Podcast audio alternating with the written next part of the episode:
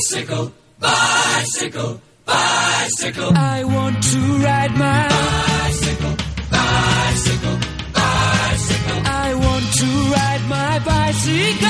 I want to ride my bike. I want to ride my bicycle. I want to ride it where I like.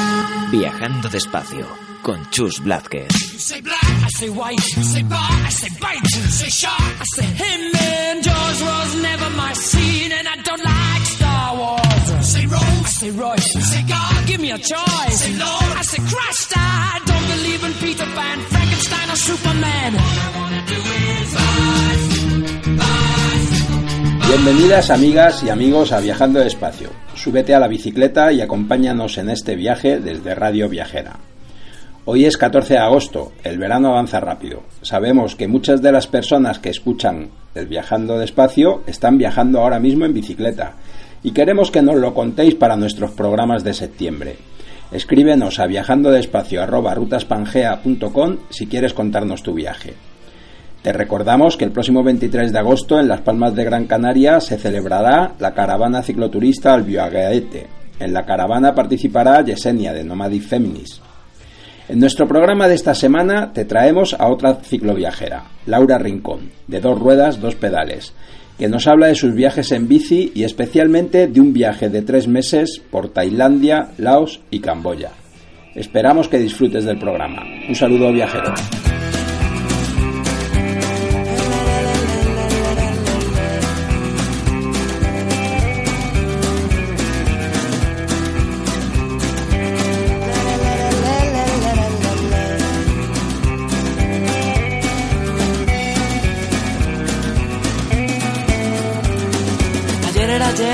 ¿Qué va? El amor viene y va, las cosas buenas se quedan. Pensar no es de locos, pecar no es de tontos, amar es de gente normal. Amo la libertad, amo a la gente normal. Mañana yo no sé qué será de mí. En la noche gris el cielo puede con todo ganar es de bobos, morder es de lobos, vivir es de gente normal. Viva la libertad, viva la gente normal. Saber que te esperaré, hoy no me apetece correr. Saber que te buscaré, hoy me apetece correr. Hoy me apetece todo, todo lo que ande, todo lo que ladre, todo lo que quiera, todo lo que baile, todo lo que mueva, todo lo que enseñe, todo lo que sueñe.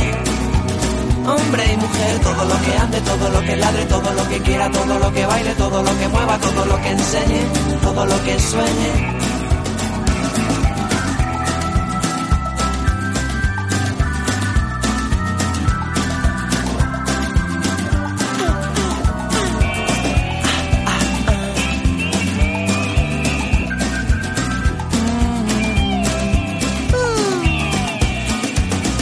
Moneda a ver qué sale, tira el dado, va a ver qué sale también, tira ya que estamos aquí.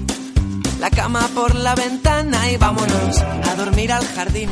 Y hace tres años me fui de... Pero, por favor, esto que sea, no que sea monólogo de conversación entre todos. me fui a de Erasmus a Letonia. Y bueno, pues allí, no sé, la experiencia fue brutal y yo no quería volver a mi casa con un avión, como que yo había vivido tantas cosas, aprendido tantas cosas, conocido a tanta gente que yo decía, es que ¿cómo le voy a poner a esto fin? Cogiendo un avión, llegando a mi casa y diciendo, ya está, venga, abre los ojos y estás en otro sitio. Y entonces tenía este amigo que no podía viajar en avión, es de Bélgica, o sea, le habían operado y no podía viajar en avión. Y me dijo, oye, ¿y si vamos haciendo autostop? Y yo dije, qué rollo, tener que esperar ahí al sol, con a los coches, a ver si paran media hora, cinco minutos, depende tal. Y yo dije, no me llama nada la atención. Y me dijo, ¿y si volvemos en bici? Y yo con Nunca te habías planteado nada en bici. es que claro, yo le dije, pero ¿y cómo vamos a hacer esos kilómetros en bici? Digo, si la bici se va a romper. Digo, ¿y qué vamos todo el día con una mochila? Digo, ay, yo no lo veo viable.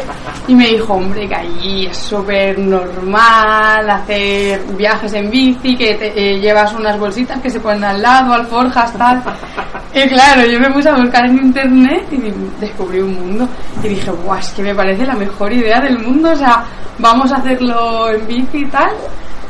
Y fuimos allí en Riga a un mercado ruso que estaba, me acuerdo que estaba bajando un, un sitio ahí cerrado, había un tío cortando cosas y nos dijeron, a ver qué bici queréis. Y sí que es cierto que eran bicis de segunda mano, pero bueno, estaban, eh, las habían cambiado, habían cambiado los frenos, la, no sé, estaban bastante bien. Y las dijimos, venga, pues estas las compramos. Y después fuimos a una tienda de bicis. Les dijimos, oye, mira, queremos hacer Riga, Bruselas en bici. Eh, ¿Qué tal están estas bicis? Tal? Y dijo, uh, esta bici. Tenéis que poner una rueda más, más ancha. Tenéis que cambiar la cadena. Tenéis que, yo qué sé, hacerle un montón de cosas. Así nos dijo 300 euros. Yo dije, 300 euros, digo, pero ¿y de, de- de dónde lo saco? Así que dijimos, mira, vamos a intentarlo. Lo que dure. Si no, pues oye, esos 300 euros nos los gastamos en el avión de vuelta y nos sobra. Y conseguimos llegar a Bélgica, de hecho no tuvimos ningún problema, ninguno de los dos pinchamos. Y para mí fue Un cambio.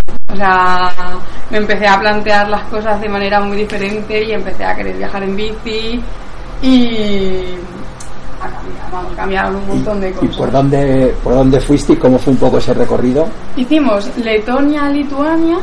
En Lituania cogimos un ferry al norte de Alemania por el Para tema de Kaliningrado. Kaliningrado, ¿no? Y ya en eh, Alemania bajamos todo hacia Holanda y a mm, Bélgica. Y fue muy chulo, la verdad, porque es eso, ibas pasando por... yo nunca había hecho nada así. O sea, eso de ir parando con pueblecitos y tal, lo había hecho alguna vez con el coche, pero paras en un par de pueblos y ya está. Y podías parar en todos y aunque no parases, los estabas España viendo. está tomado por culo ahí arriba. Sí, es que está lejos, ¿eh? Joder, Sí. no, hostia.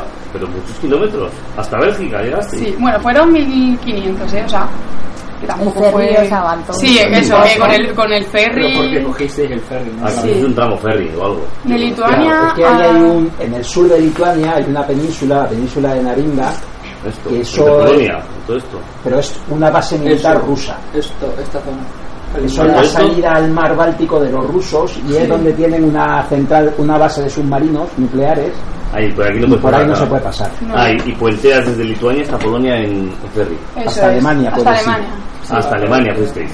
Vale, vale, pero yo digo, es que estoy de ahí. Claro, no, no, con el ferry te saltas un montón. De hecho, en el ferry coincidimos con un montón de gente que se estaba saltando ese tramo porque, claro, es que bordearlo todo, ahí sí, que haces kilómetros. Sí, sí.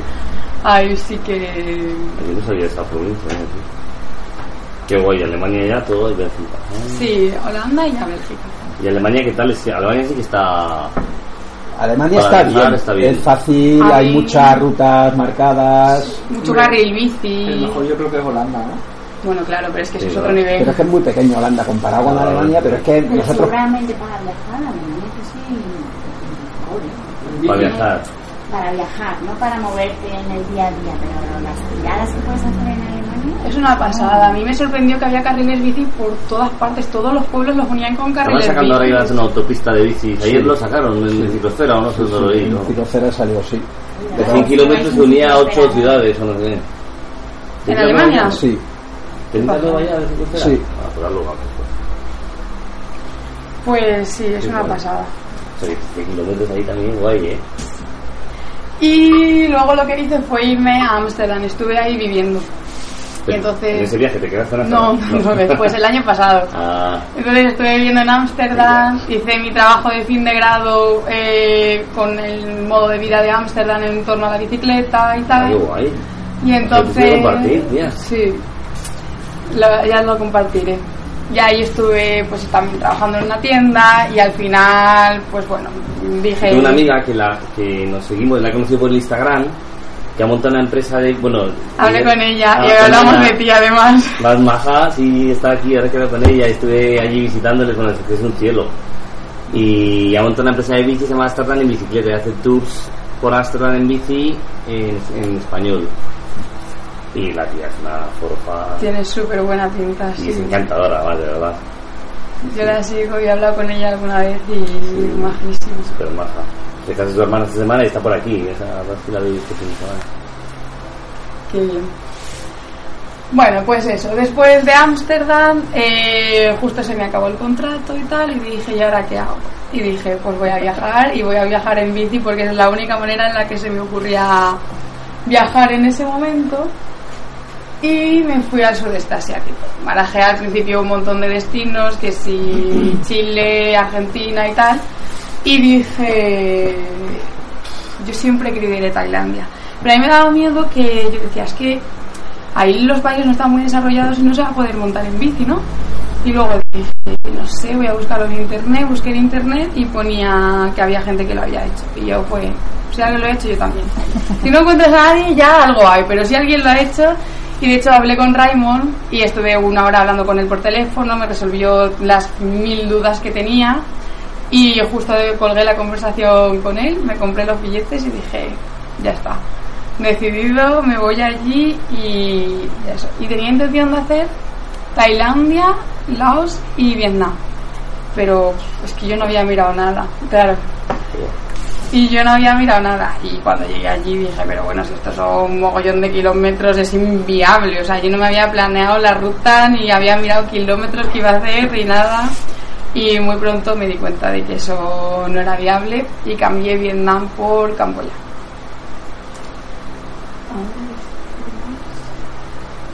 Bueno, al principio pues estaba muerta de miedo.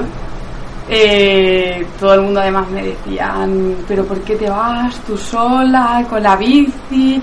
Ya te cansarás de la bici, la dejarás por ahí, la tirarás, continuarás el viaje y tal.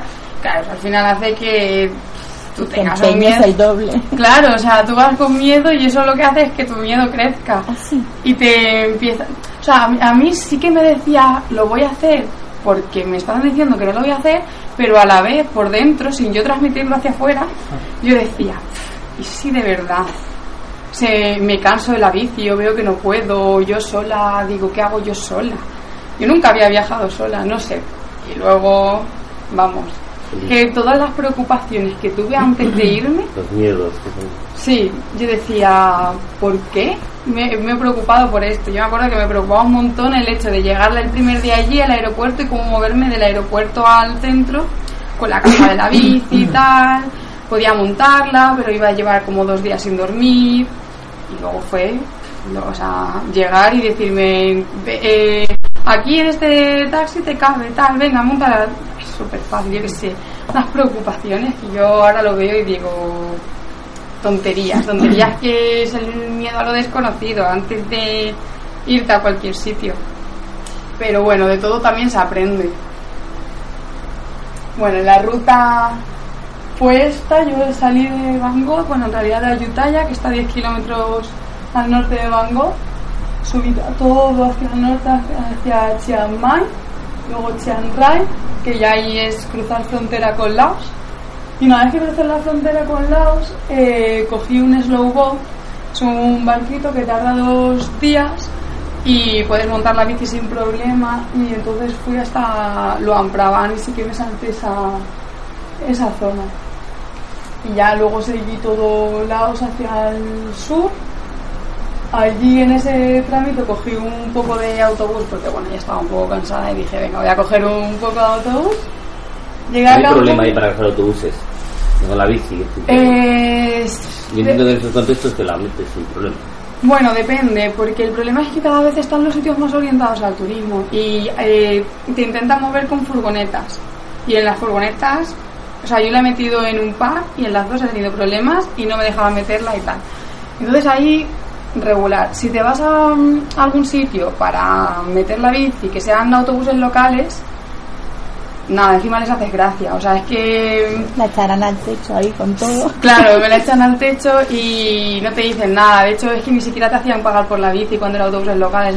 En, los otros te intentaban sacar todo lo que podían. Entonces, mi consejo es ahora que vas allí, siempre buscar autobuses locales si quieres cogerlo. En los trenes no hay problema. En los trenes sí que lo puedes... O sea, en Camboya... No sé si hay tren ahí. ¿Tú vas a Camboya? Camboya, vamos, sí. Solo, o sea, solo Camboya, ¿no? Vamos a ver. Sí, Ya está bien. No, pero en Camboya no hay trenes. No hay trenes, yo creo que no. No. Y en. No, es que nos han dicho, por ejemplo, a mí, o sea, me, me da mucha pereza las ciudades grandes y las salidas esas de coches, o sea, es que prefiero evitarlas. ¿sabes? Entonces en Pompen, digo, yo imagino que habrá autobuses que suban para arriba, de montar la bici y, Yo ahí monté la bici, en Pompe. En un, te vas a una estación de autobuses locales, sin problema. eh, preguntas, te la echan arriba. Ahora te enseño una foto del autobús de allí, porque te va a encantar. Me han hablado maravilla, ¿no?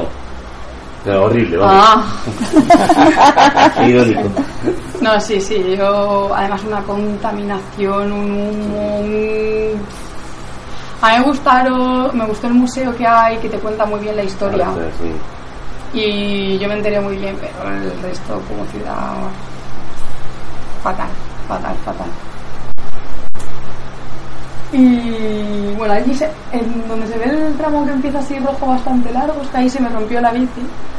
Y bueno, tuve un montón de problemas. Eh, era el primer día que iba a ver el mar después de dos meses. O sea, tenía unas ganas y estaba emocionadísima.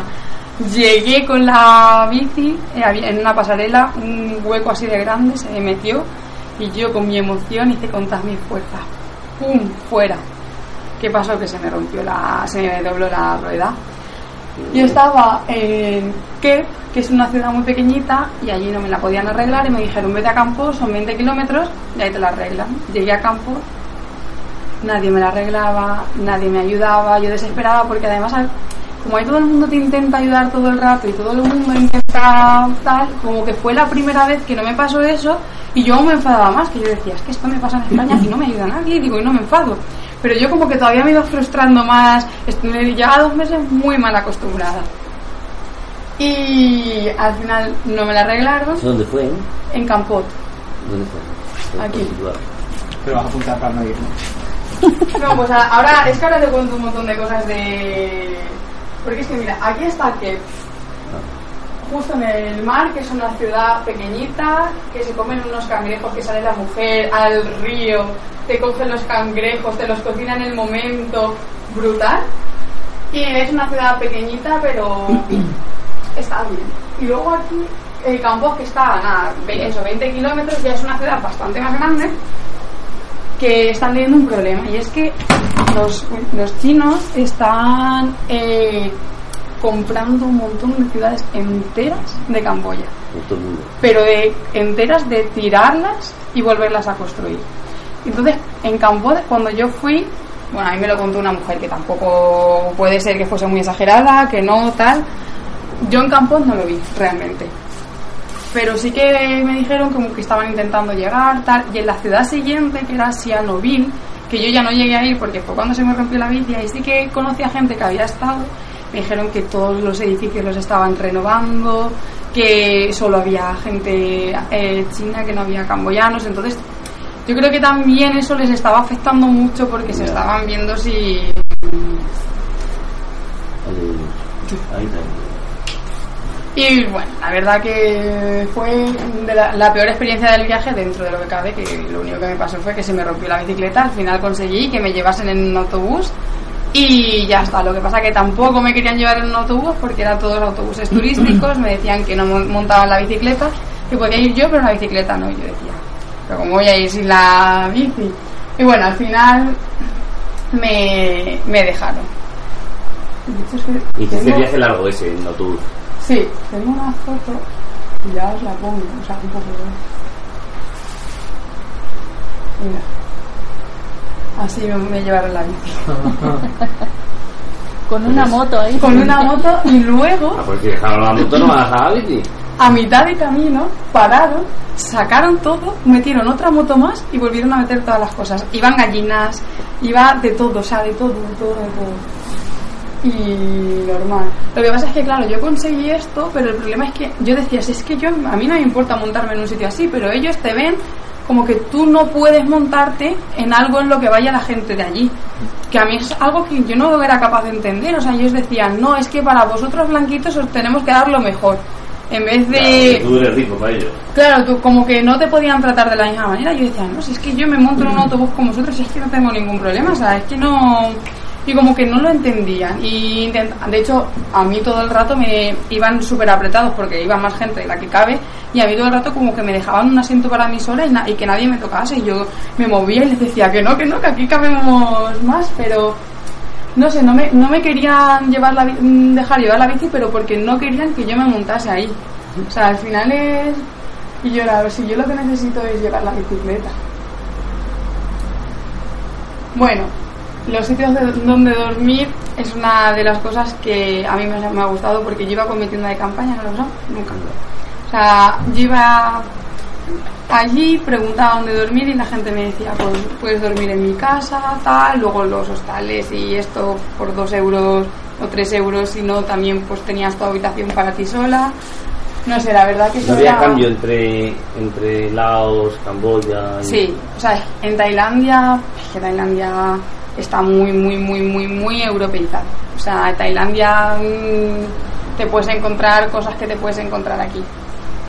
Laos y Camboya ya la cosa empieza. A ver, es, es que yo estoy igual porque yo era un poco ignorante del tema y me, pero porque me, me esperaba que fuese a estar súper subdesarrollado, que no iba a haber casi edificios y tal.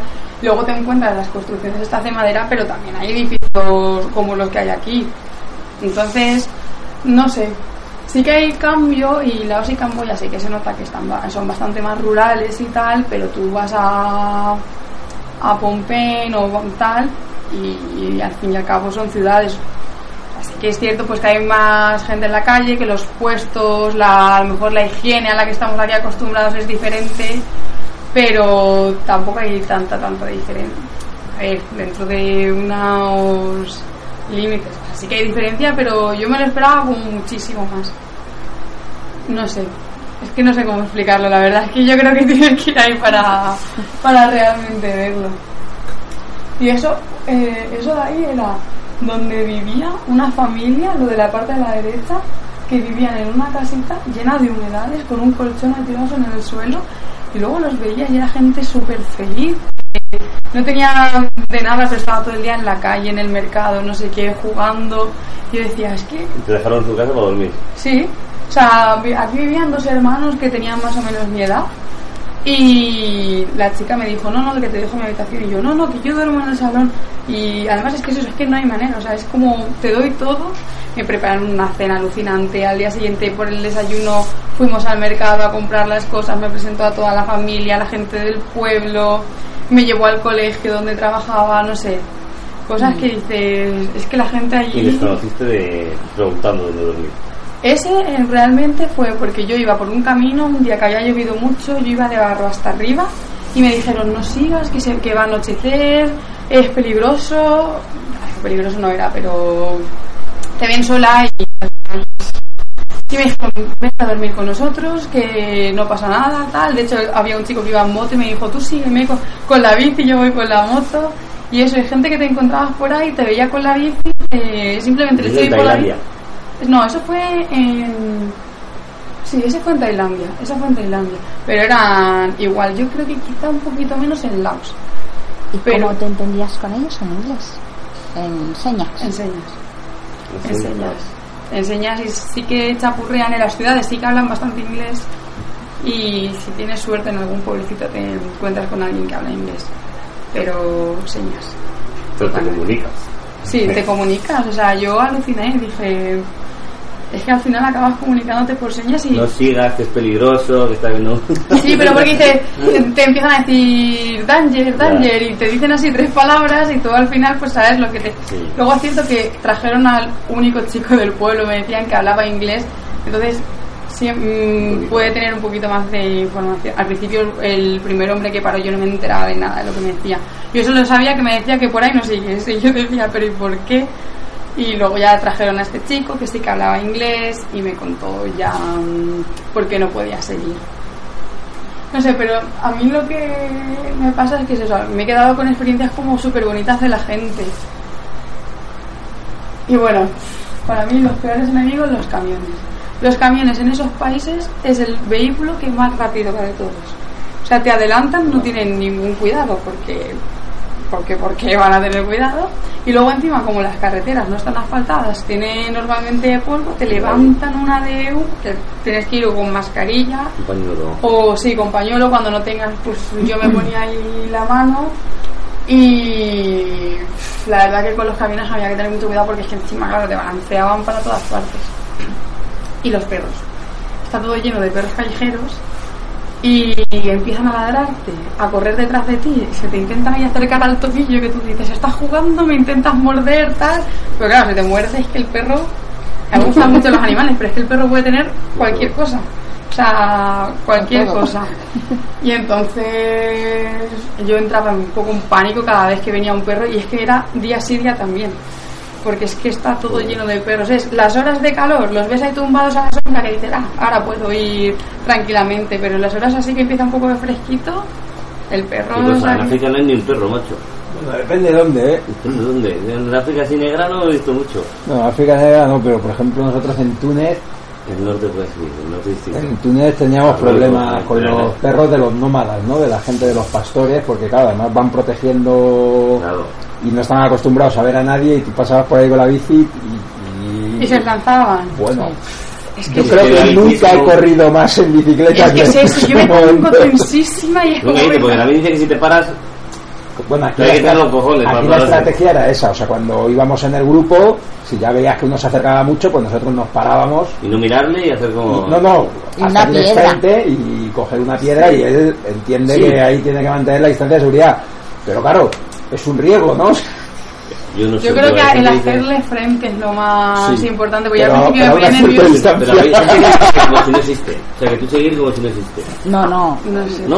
No, bueno, Bueno, o sea, según la actitud del perro. que, claro, pero, es que- claro, Y el tamaño. A mí un día se me cayó la alforja al lado de un perro. Que yo cuando empecé a correr por un perro, cogí un bache, se me saltó la alforja y, yo, y me tuve que parar.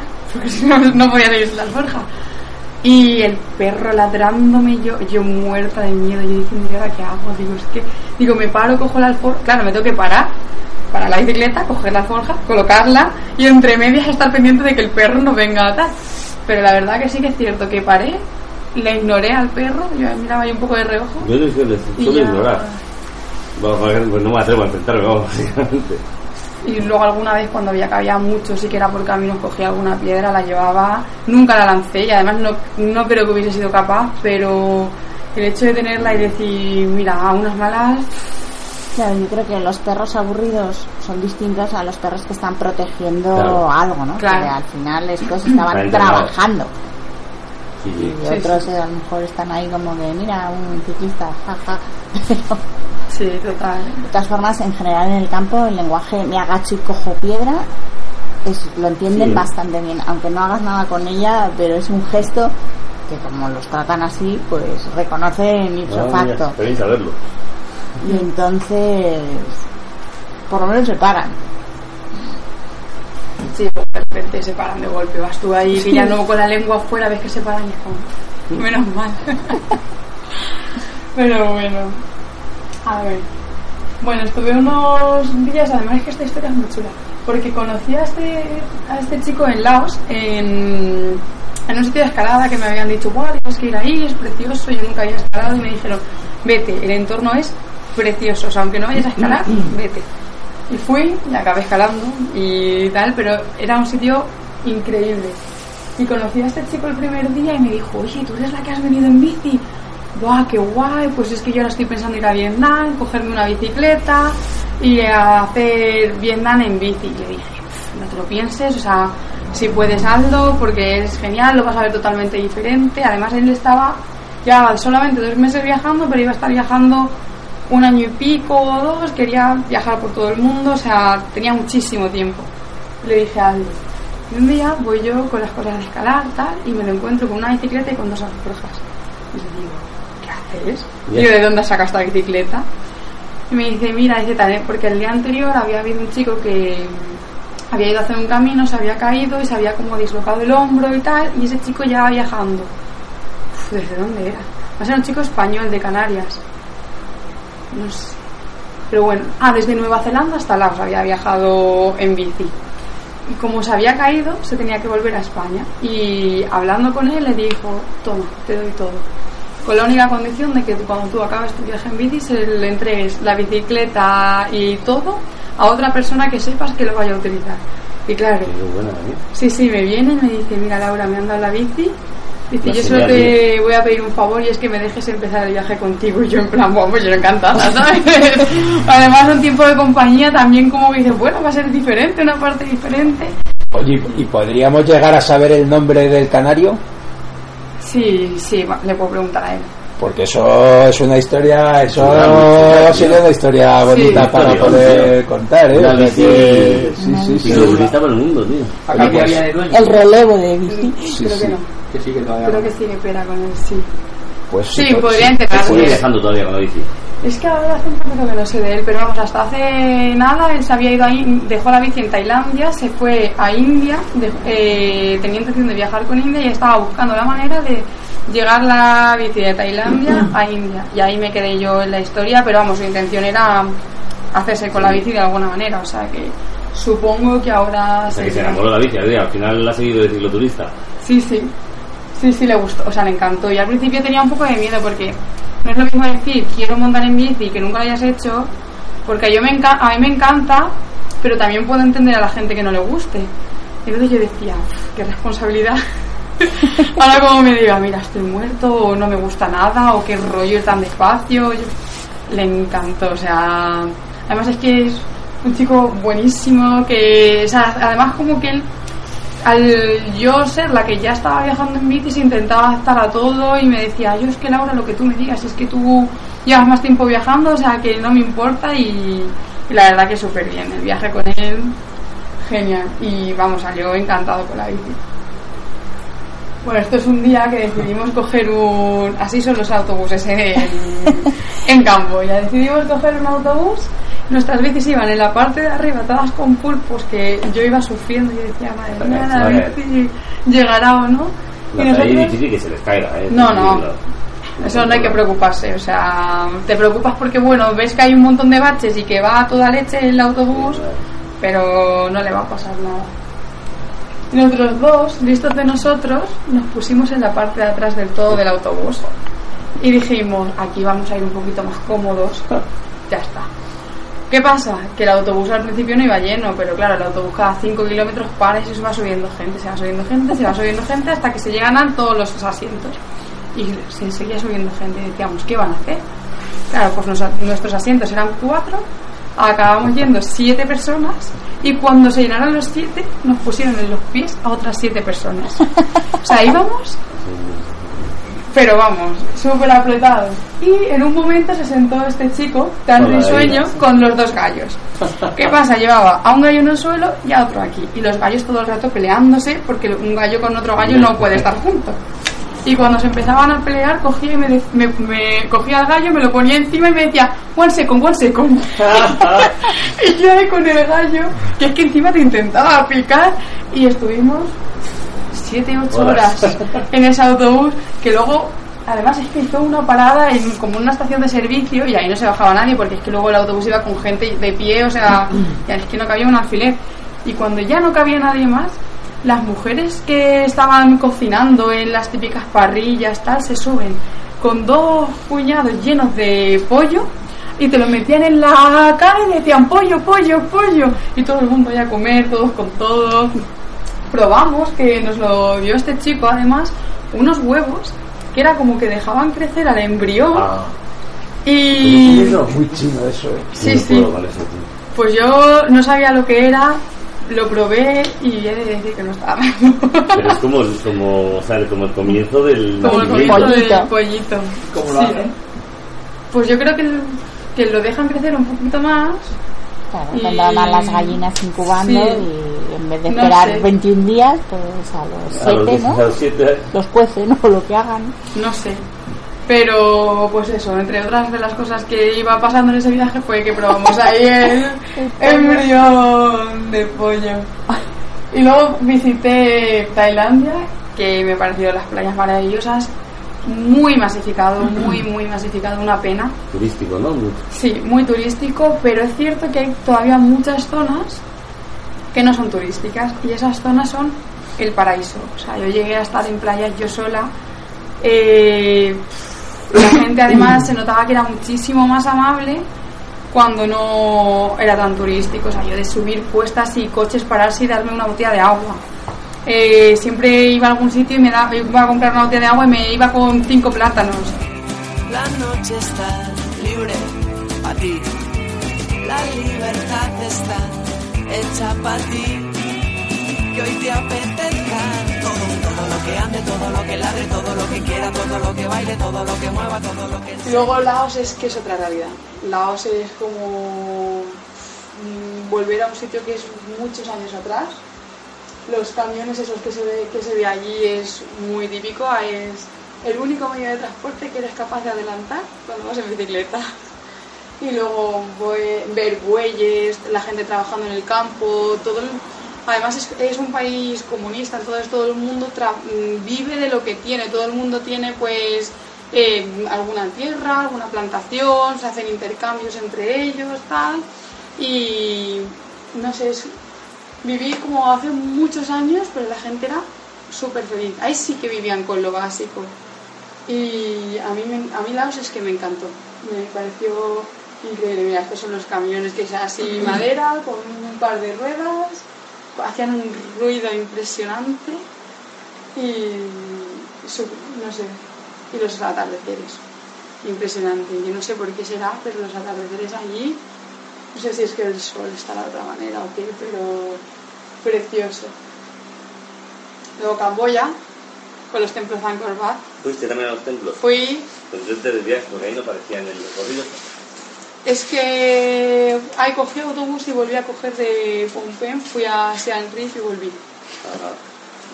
Y son una pasada, Ahí pero están llenísimos de gente. A mí es un sitio que me transmitió muchísima paz, pero es que llegas a un autobús que de repente bajan pues las 50 personas que caben en el autobús y todo el mundo al templo. Pero luego hay algunos que no son tan famosos y además si vas en bicicleta llegarás Ya, a algunos que no va todo el mundo y esos sí que son muy, muy bonitos. Yo llegué a estar en un templo sola y yo decía, me quedo aquí. O sea, súper chulo. Y e- es un sitio precioso, es un sitio muy chulo. El amanecer es muy chulo, pero se forman unas caravanas para ir y para volver. Alucinante, lo que pasa es que vas con la van desde, Sin- desde Sin- salen desde la ciudad esta, ¿no? Sin Pen, ¿eh? Desde Reap, Sí, Ahí dormís y luego desde ahí se van a los templos. eso es. Sí. De hecho, yo ahí eh, me encontré con una familia de franceses que iban la madre, el padre y dos críos súper pequeñitos. Uno tendría cinco años y la niña tendría ocho o nueve. Iban en bici y llevaban viajando un montón de meses y se habían tomado un año para que viajar con los niños y tal. Una, una pasada. Una pasada. Bueno, esto es lo que os he enseñado antes cuando se me rompió la bici, los templos. Es que esto tampoco quiero que lo veas tú mucho para que... y eso lo, lo quito rápido. A mí me sienta muy mal cuando me enseñan fotos de sitios a los que voy a ir. Y luego el hecho de viajar sola a mí me daba mucho miedo porque es eso, no, nunca había viajado sola. Yo decía, en tres meses me voy a aburrir. Digo, y además que hablo un montón, digo, me voy a subir por las paredes. No, voy a tener que buscar entretenimientos, cosas que hacer. Yo decía, bueno, pues ya buscar algún voluntariado, alguna cosita así que hacer. Vamos, o sea, qué equivocada estaba. Si ya con buscarme la ruta, seguir la ruta, conocer gente, eh, decidir cuántos días me quedaba en un sitio y tal, al final, vamos, Porque sí que te vas quedando algún día en algún sitio, o sea, con Sí. libertad, ¿no? Ahí- Sí, yo quería hacer un viaje despacio, quería pararme cuando me apeteciese y cuando no me apeteciese seguir. Y lo fui haciendo así. De hecho, pues en Taquete, en el sitio este de escalada, estuve una semana. Luego en el sur de Tailandia, también en otro sitio de escalada, estuve también como otra semana. Eh, las ciudades grandes intentaba mm, salir y si podía muchas veces también evitarlas, pues también. No sé, un poco como lo iba viendo. Además nunca iba con alojamiento cogido de primeras, entonces yo llegaba allí y si me gustaba pues me quedaba más, y no, no, iba todo muy sobre la marcha. Y también yo iba buscando un poco los sitios donde me apetecía ir, pero si llegaba alguien que me decía, vete a este sitio porque es precioso, porque tienes que ir, pues si me tenía que desviar, me desviaba y es que me daba igual, es que no tenía una ruta establecida. Entonces al final es que eso es lo mejor. Y eso, y el viajar sola para mí, la mejor decisión del viaje y lo que volvería a repetir sin lugar a dudas. O sea, la libertad que tienes del poder de decisión, el poder decir ahora voy aquí, ahora voy al otro sitio, me quedo más días, salgo antes, como hasta ahora, o sea, es que cualquier cosa, todo dependía de mí. Y al final el hecho de estar sola, yo he conocido a tanta gente, ya, no sé, hablabas con todo el mundo, me ha permitido conocer a mucha gente local también, porque si no, cuando vas con alguien, muchas veces también te cierras y la gente no te viene a hablar tanto. A mí me veían, me veían sola y todo el mundo me venía a preguntar y al final haces que conozca, a- no sé, empiezas a conocer muchas cosas. Y el hecho de viajar sola siendo mujer parece que da un poquito más de respeto, pero yo creo que aquí juega un papel importante el sentido común. Yo quizá a la hora de dormir sí que la mayoría de las veces buscaba una figura femenina y me daba más tranquilidad, pero luego es si una situación estás incómoda, te vas. Pero es que yo creo que eso seas chica o seas chico. En el momento en el que no estás cómodo en un sitio, te vas y, y ya está. Entonces yo, no sé, la gente cuando dice, oh, es que siendo mujer, tal, hay riesgos como hay riesgos cuando vas a, yo qué sé, a comprar el pan y tienes que cruzar un paso de cebra y viene un loco y se lo salta. Yo qué sé, que en cualquier sitio te puede pasar cualquier cosa. Mm, Vamos, yo le diría a todo el mundo que viajase y que si pudiese viajar solo, que viajase solo. Y este es el día que volví a casa. Yo, mi madre me dijo, cómprate billete de ida y vuelta. Yo le dije a la mamá que me voy tres meses, que voy a volver. Cómprate, hija, billete de ida y vuelta que te conocemos. Me arrepentí de haberme comprado la vuelta. Me hubiese quedado, pero vamos, sin dudarlo. O sea, se me quedaron tantas espinitas que hubiese todavía viajado Vietnam, al final no me dio tiempo. Me hubiese encantado hacerlo y no estaba preparada para volver a la realidad. Era como, llevo aquí evadida del mundo, con otra cultura totalmente diferente tanto tiempo, que volver no es lo que me apetece en absoluto.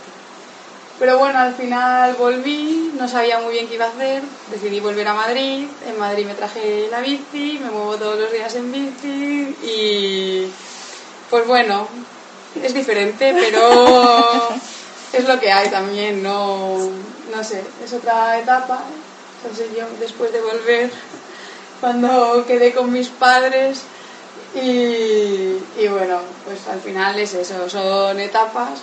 Me encantaría volver a irme de viaje, de hecho me iré de viaje, no sé cuándo, no sé cómo, no sé nada, pero me volveré a ir de viaje, me volveré a hacer un viaje largo seguro y espero que más antes que después. Pero bueno, es una, fue una experiencia increíble y a mí yo creo que me ha hecho cambiar mucho y, y crecer también, ¿no? Y ver las cosas de otras, sí, conocerme. Es eso, es que yo nunca había viajado sola, entonces tampoco había tenido tiempo para estar yo sola y plantearme muchas cosas. Y a- de hecho ha sido volver a Madrid y empezar a hacer un montón de cosas yo sola. Y, y estar contenta. Antes como que quizá necesitaba mucho la compañía de alguien y ahora soy completamente feliz estando yo sola. Sí, sí. Y no sé, antes a lo mejor decía, uff, voy a ir al teatro yo sola y ahora es como, uy, hay una obra de teatro, venga, voy.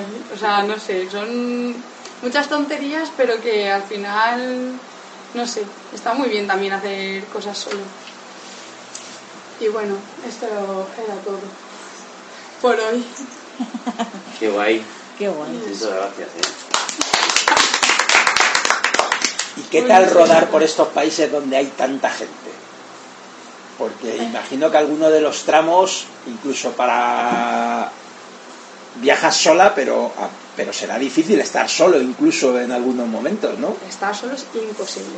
O sea, yo estaba sola cuando iba en bicicleta, pero que yo, por ejemplo, me acuerdo, hay como una especie, como si dijésemos, de parada de autobuses, son como cabañitas de madera, entonces yo solía siempre, cuando quería parar, parar allí porque estaba a la sombra. Entonces, pues me comía un plátano, bebía un poquito de agua y siempre alguien que me veía paraba y yo decía a lo mejor, ay venga, mi, mi momento de gloria, yo aquí sola tranquilamente siempre alguien paraba y no sé, me decía, yo que se me das un plátano, con el hecho de compartir algo ya y se te ponían a hablar o muchas veces simplemente a mirarte porque tampoco podían hablar, no sé, pero era muy difícil y luego llegaba a algún sitio y siempre conoces a gente, pues siempre en el sitio en el que vaya a dormir, ya fuese un hostal, fuese la casa de alguien, fuese tal, acabas conociendo a un montón de gente.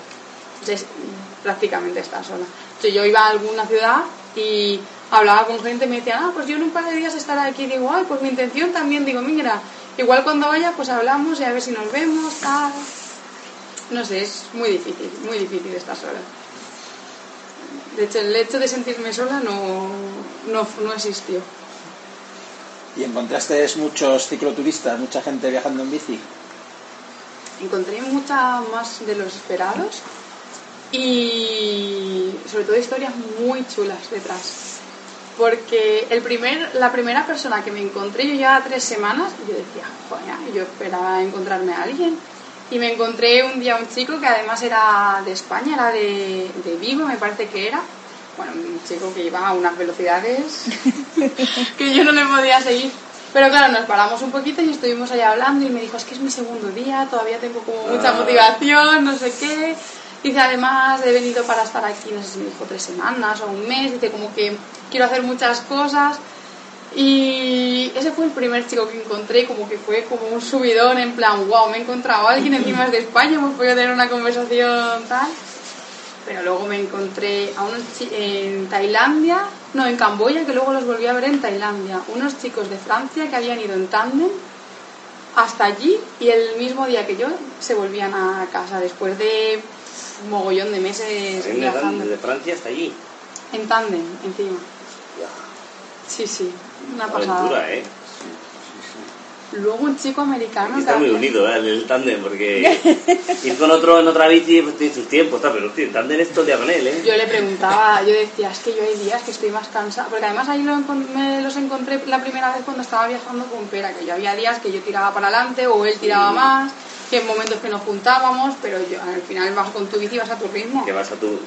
Y Yo esa les- necesidad de espacio también. Claro, y yo les decía, pero y cuando uno está más cansado que el otro, dice, ahora que amoldarse. Es que, claro, a mí me parecía Una tortura, un ¿no? montón de meses y ya habían acabado el viaje y todo había salido bien porque claro que puede salir mal pero ahí todo había salido bien Imagínate buscar la caja para traer el tándem de vuelta. Ah. O sea, claro yo les de- si ya es un, si ya es un, Bueno, si pues ya es un dolor encontrar una caja para ti. Ya, eso te iba a preguntar, te hizo una caja ahí llegando, digo, ¿la encontraste? yo encontré en Van Gogh sin problema en una tienda de bicicletas y de hecho yo estaba un poco preocupada por la bici y me los encontré encima pues es que claro yo me los siempre encontré en Camboya y luego en Tailandia en- el día antes que nos íbamos me los encontré en el mismo hostel en el que estaba yo y les dije ¿habéis encontrado caja tal? y me dijeron no ¿cómo?". y le dije ¿cómo vais a hacer? vamos a ir al aeropuerto y ahí creemos que hay correos una especie de correos y que van a tener cajas, las amoldaremos y compraremos todas y ya está. Y yo decía, qué tranquilidad. Digo, yo estoy aquí a ver si Después encuentro de- una caja y me lo puedo dejar hecho desde aquí, llegar al aeropuerto y sin ningún problema. Y ya nunca supe cómo, cómo lo hicieron, pero no tenía ningún tipo de... no sé, estaba muy tranquilo, sí. La verdad. Hombre, si me van un año en bici rodando, no tendrían ya ningún tipo de agobio. Ya Claro. se lo de menos, yo creo. Sí. seguro que, no, no sé, porque en esos países están acostumbrados a manejar las cosas así más flow, ¿no? Ya, Sí, pero en un aeropuerto al final es un aeropuerto y no te van a dejar meter la bicicleta si no la tienes en una caja. Bueno. Sí, nunca sabes. Nunca esto- sabes. Pero es verdad, es verdad. Pero y otras veces les parece medio bien. Sí, si llevas una, te la llevan rodando y tampoco te ponen tanto problema. Ya, pero un tándem. Ya, es que yo- yo solo ver el tándem Sí, ya me largo, ¿no? daría ¿no? Sí, sí. Sí, un tándem me parece más difícil de acoplar en un rinconcito. ¿eh? claro. Oye, las carreteras por allí, en Camboya, ¿no? O sea, el, esto de los camiones, de la peligrosidad o no, que A ver, yo peligroso no creo que sea la palabra. Tienes que ir con cuidado, pero ¿sabes qué pasa? Que ahí la gente se mueve mucho en moto. Entonces, a mí me parecía una ventaja porque las motos van por la derecha. Entonces, tú como bici también vas a ir por la, dere- por la derecha. y ellos te... y ellos están Están acostumbrados a verte. Es peligroso en el sentido de que les da igual. y van a pasarte a la velocidad que sea. Además, la mayoría de las carreteras no están asfaltadas. De hecho, yo todo lo que podáis hacer por camino, evitando carretera, mejor. Porque la carretera, hasta la más importante, que sería la autovía aquí, tiene tramos asfaltados y tramos que no. Y ya no es por el hecho de estar asfaltado, no, es que te vas comiendo todo el humo. Todo el polvillo de que te van. Es que ahí van los mm, coches estos 4x4 enormes que te pasan a toda leche. Pero caminos suele haber paralelos, suele haber. Vas buscando. Va, yo iba buscando. Ya te enseñaré. Es que justo de Camboya, de Camboya es lo que menos recorrí al final Ya. por el tema de la bici. Sí, no, nosotros vamos a hacer un recorrido distinto. sí, claro. Pero sí que y en Wikiloc hay muchísimas cosas. En Wikiloc yo encontré muchísimos caminos alternativos a las carreteras. Muchísimos. Y a ver, que tampoco pasa nada si vas por la carretera. Y hay carreteras que son preciosas y carreteras que en las que no pasa ni un coche también. Lo que pasa que hay en algunas, sobre todo en las más cercanas a las ciudades, que te quieres pegar un tiro, porque es que encima hacen muchísimo ruido los coches. Y al final acabas también con un dolor de cabeza del coche del, y del ruido que dices... comes la contaminación. Sí, era... A mí Camboya en ese sentido fue el peor para ir por la carretera. Para ir por la carretera el peor, pero... Madre- La elección. no, pero David, porque luego puedes coger un montón de caminos, o sea, los caminos sin problema, pero eran carreteras que no estaban am- amoldadas para que fuesen los coches y iban muchos coches. En Laos no estaban amoldadas, pero no iba prácticamente ningún coche. Y en, y en Tailandia son una maravilla. De hecho, yo la primera, el viaje que lo empecé por Tailandia no fui consciente. Y luego cuando pasé de Camboya a Tailandia dije, ay madre mía, pero si es que esto es una maravilla ir por aquí en Tailandia porque las carreteras eran más anchas o, o- anchísimas, súper asfaltadas, pero nuevas. Eh, hasta te ibas por algún camino por ahí también muchos asfaltados. O sea, era una maravilla, una maravilla. O sea, yo no me di cuenta de lo realmente lo bien que estaba eso hasta que volví. Pero una pasada, una pasada. Me acuerdo que cuando hablamos la otra vez, la elección un poco del destino también tuvo que ver con el precio de los vuelos, con... Sí, Y... Pero aún así, muy contenta de la elección, ¿no? O sea que... Sí. Yo quería hacer la Patagonia, pero no es que quisiese hacer la Patagonia, es que yo ponía en Google viaje en bicicleta y me salía la Patagonia. Y entonces, claro, yo veía los paisajes y las Carretera fotos, austral. la carretera austral. Y yo decía, "Uf, es que esto es precioso. que... Claro. Pero y mi presupuesto era ajustadito, porque yo eran los ahorros que tenía y, y era lo que había y no había más. Entonces, claro, el vuelo ya de por sí era más caro. Y entre que me lo pensaba y no, que pasaron 10 días y el vuelo se duplicó de precio y ya en ese momento dejé de ver las fotos de la carretera austral y dije, Hay que mirar para otro lado. hay que, hay que desviar la mirada. Y claro, yo Tailandia sabía que era barato y es eso, yo siempre había querido ir, pero tenía el miedo de se podrá ir en bici, no, tal. Y eso, una vez que vi que alguien lo había hecho, dije. Y la decisión, increíble, o sea, no puedo estar más contenta de haber hecho el viaje. Y además creo que para empezar son destinos que están muy bien. Por eso, porque la gente te, va- te ayuda en todo. Entonces, no sé, es que no vas con ninguna preocupación. Sabes que todo va a salir bien. Sabes que era eso. Yo iba allí y sabía que todo al final iba a salir bien. Esa es la es muy Claro, positivo eso. Y a lo mejor en otro Cuando sitio... piensas que te sale bien, luego te sale bien. Mm. También te puede salir mal, pero en general una actitud positiva Sí. siempre te trae... Hace mucho. Sí, Bueno, sí. y también que eso rebaja tus expectativas, ¿no? Porque estás como más dispuesto a aceptar lo que Venga. venga. Te haces ahí una lista de imposibles. Claro. pues, ah, Claro. Bueno, yo creo que eso es parte de la filosofía de estos países, ¿no? Son de tan aceptar lo que venga que, que en general son bastante felices porque su expectativa de la vida es, venga, pues lo que tenga que ser será, ¿no? O sea que, Ya. que es un poco lo de Indonesia, ¿no? Que tú veías que estabas en sitios que la gente decía, pues, sí, esto es así, ¿no? O sea, no... que quizá nosotros aquí estamos mucho más acostumbrados a una motivación personal de buscar no sé qué cosas y eso a veces también genera decepciones y frustraciones. ¿no? Sí. Que es lo mismo que nos decía la monja esta el otro día en Serbia. Es que la gente como quiere tantas cosas, pues siempre está frustrado. Pero si tú Si tú rebajas no tus nada, expectativas, regalo. claro, Es decir, Es que es verdad. Y yo creo que la gente allí lo que le pasa, es- yo creo que son tan felices porque no buscan, o sea, están contentos con lo que tienen y con lo que les sucede y eso. Y para ellos ayudar a, a alguien ya es algo que les hace felices, ¿no? O sea, es- nosotros parece que para ser felices necesitamos un móvil. Camión.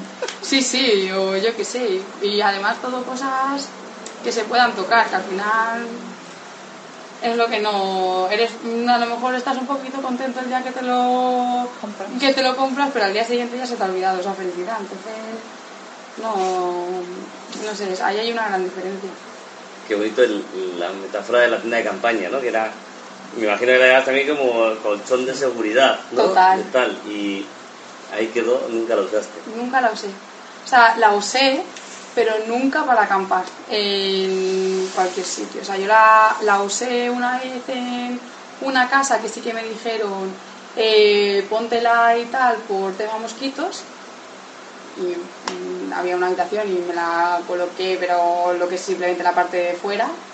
Y luego estuve en, un, en uno de los sitios de escalada, había camping y dije, yo voy a usar mi tienda de campaña. Llevo tres meses cargando con ella y no la he usado. Y, pero vamos, que la usé seis días a lo mejor en total.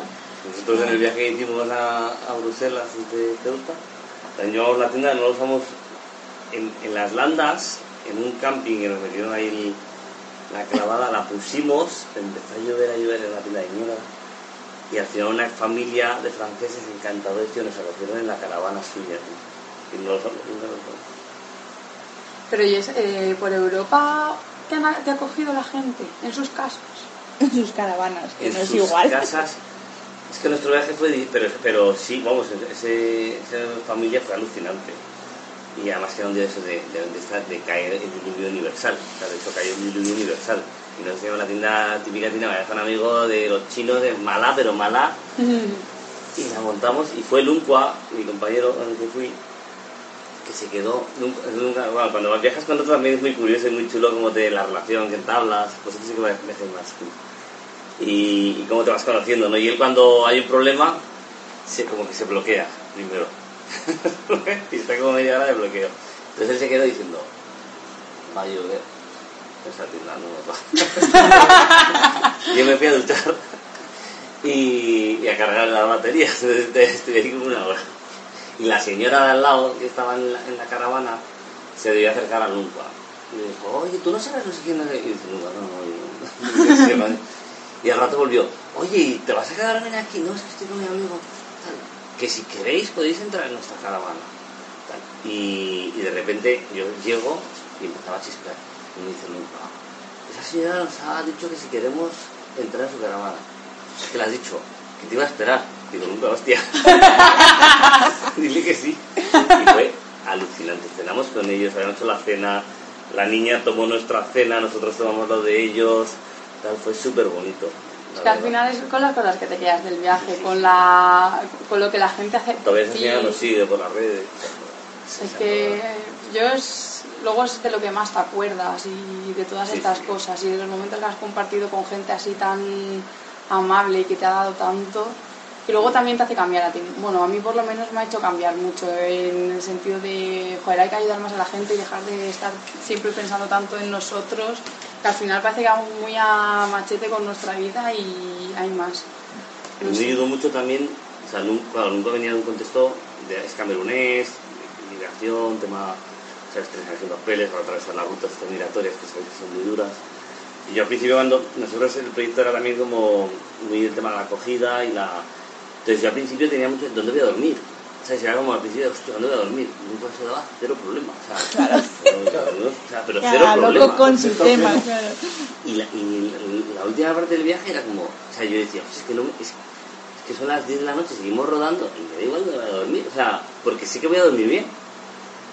Y, y muy curioso, en, en Francia, porque nosotros justo desde el recorrido, el viaje que lo hicimos porque nos inspiró un chaval, no sé si lo conoces tú, Nico Merino, que hizo Sí, sí, que es un personaje genial. Este se bajó desde Gijón hasta Kenia en bici. Y justo yo fui a la, le seguía por Instagram y le y fui con Luca. Y dije, Luca, ven que seguro no hay ningún negro en esto. y he ido por África. Y, los, y Luca y yo nos íbamos a ir de mochileros por Europa. Y dijimos, si hacemos algo en bici, ahí surgió el proyecto, un poco. Y este chaval puso que dormía en muchas escuelas en África, ¿no? En las escuelitas que hay por ahí por tal, pues que se metía a dormir. Y en Francia dormimos en tres escuelas. ¿Sabes? Porque eran pueblos, que Francia es desértico, es que no hay nadie. Y yo decía, no, con la escuela. Y yo, no, vamos a ver, en los paches la hostia, con fuente, con enchufes, con todo, y no iba ni Dios, claro, ahí. Era verano encima. Fenomenal de unas escuelas de, Af- de Francia. Qué bueno. ¿Y llevaste cosas que no usaste? O sea, ¿llevaste cosas en las alforjas que al final no usaste en todo el viaje? Todas las medicinas. Yo me iba que si pastillas para la malaria, que si no sé qué, que si no sé cuánto, eso nada, ¿Tomaste malarones? No. Ni lo tomaste. no me lo tomé. Luego, eh, herramientas para la bici. Es que no sabía ni usarlas. Es que a mí me, me empezó mi padre, sobre todo, es decir, igual que con las medicinas, o como esto es lo que te- a ti te va a proteger, ¿no? La medicina y que puedas arreglar la bici si pasa algo. Me empezó a meter ahí cosas y yo decía, pues es que no sé pa- para qué funciona, ¿cómo voy a, a usarlo? Y el resto de cosas yo creo que las usé todas. Me llevé las cosas muy contadas y pensando muy, muy bien qué era lo que necesitaba y lo que no necesitaba. Porque al final es peso y todo cuenta, todo suma. Es bueno también ir a un sitio cálido, ¿no? Porque se te Claro. veía, claro, solo las alforjas de atrás, no sin alforjas de adelante, no, eso está bien. Es una Eso maravilla. ayuda, maravilla. ayuda a aligerar, claro. Y llevabas para cocinar Y no llevaban nada para la cocina. Ah, ¿eh? Pensaba llevarme y me dijeron, mira, a los países a los que vas, Que hay mucha gente ahí, sí. Para comer en la calle Hay Sí. tantos puestecitos para en la calle, es que en, ¿no? en todas es partes. casi más barato que nada. O sea, Es que un euro a lo mejor me costaba Nosotros en Francia comer. sí que teníamos que cocinar. eso es- Claro. en Europa no había, no había, no había nada, cerrado. Nosotros nos queremos ir a Portugal ahora y nos llevaremos de Sí, en cocina. Portugal es fácil comer Sí. también, ¿eh? Y Sí. no es caro, o sea que... Bueno, y hay pero muchos bueno, pueblos, pero bueno. Pero bueno, no es el sudeste. Sí, pero vamos a ir por la costa. Yo creo que lo vamos a tener fácil para comer. Sí, aunque es verdad que luego la cocina te da autonomía también, si te quieres parar en un sitio Vais a por ir en ahí bici. todo. Tú ya has ido, Primer viaje en No, bici. Está ahí nerviosito, a ver qué tal sale. Bueno, fenomenal. Ya miedo, tío. No, no, ya, ya va preparada. Igual Eso como, estaba pensando. como el pera, tú eres la que sabe, ¿no? Yo iba, estaba pensando antes en la ruta, digo, bueno, pues la ruta se va a cascar ella. ¿eh? Eso, Bueno, ya, se ya va a cagar que va a decir de aquí abajo. Por eso, ¿no? Claro, yo sé que vamos a empezar en Oporto y de ahí iremos tirando. Hasta abajo todo. No, porque que no tenemos tiempo. Hasta donde lleguemos, no sabemos. Si es que al final teníamos una idea y se ha ido reduciendo y va a ser cortito al final. Pues nada, muchísimas gracias. Nada, un placer. Qué guay. La charlita. Muy guay. Dos ruedas, dos pedales. ¿Por qué ese nombre, ese nuevo? ¿Cuándo surgió? Es que esto en verdad es mi trabajo de fin de grado. Mi trabajo de fin de grado se llamaba Dos ruedas, dos pedales y es sobre la vida en Ámsterdam y cómo gira todo en torno a la bicicleta. Y entonces yo decidí hacer el viaje después de tener el vídeo y después de todo. El logo ya lo tenía para el trabajo de fin de grado, que me lo había hecho una amiga mía y dije, aquí todos aprovechar. Vamos a rentabilizar. Sí, sí.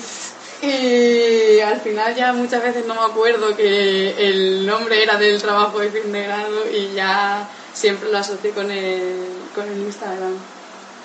Y un poco por eso. Bueno, ¿nos vamos a tomar algo? Venga. Venga, sí. Bueno, muchas gracias por el apoyo.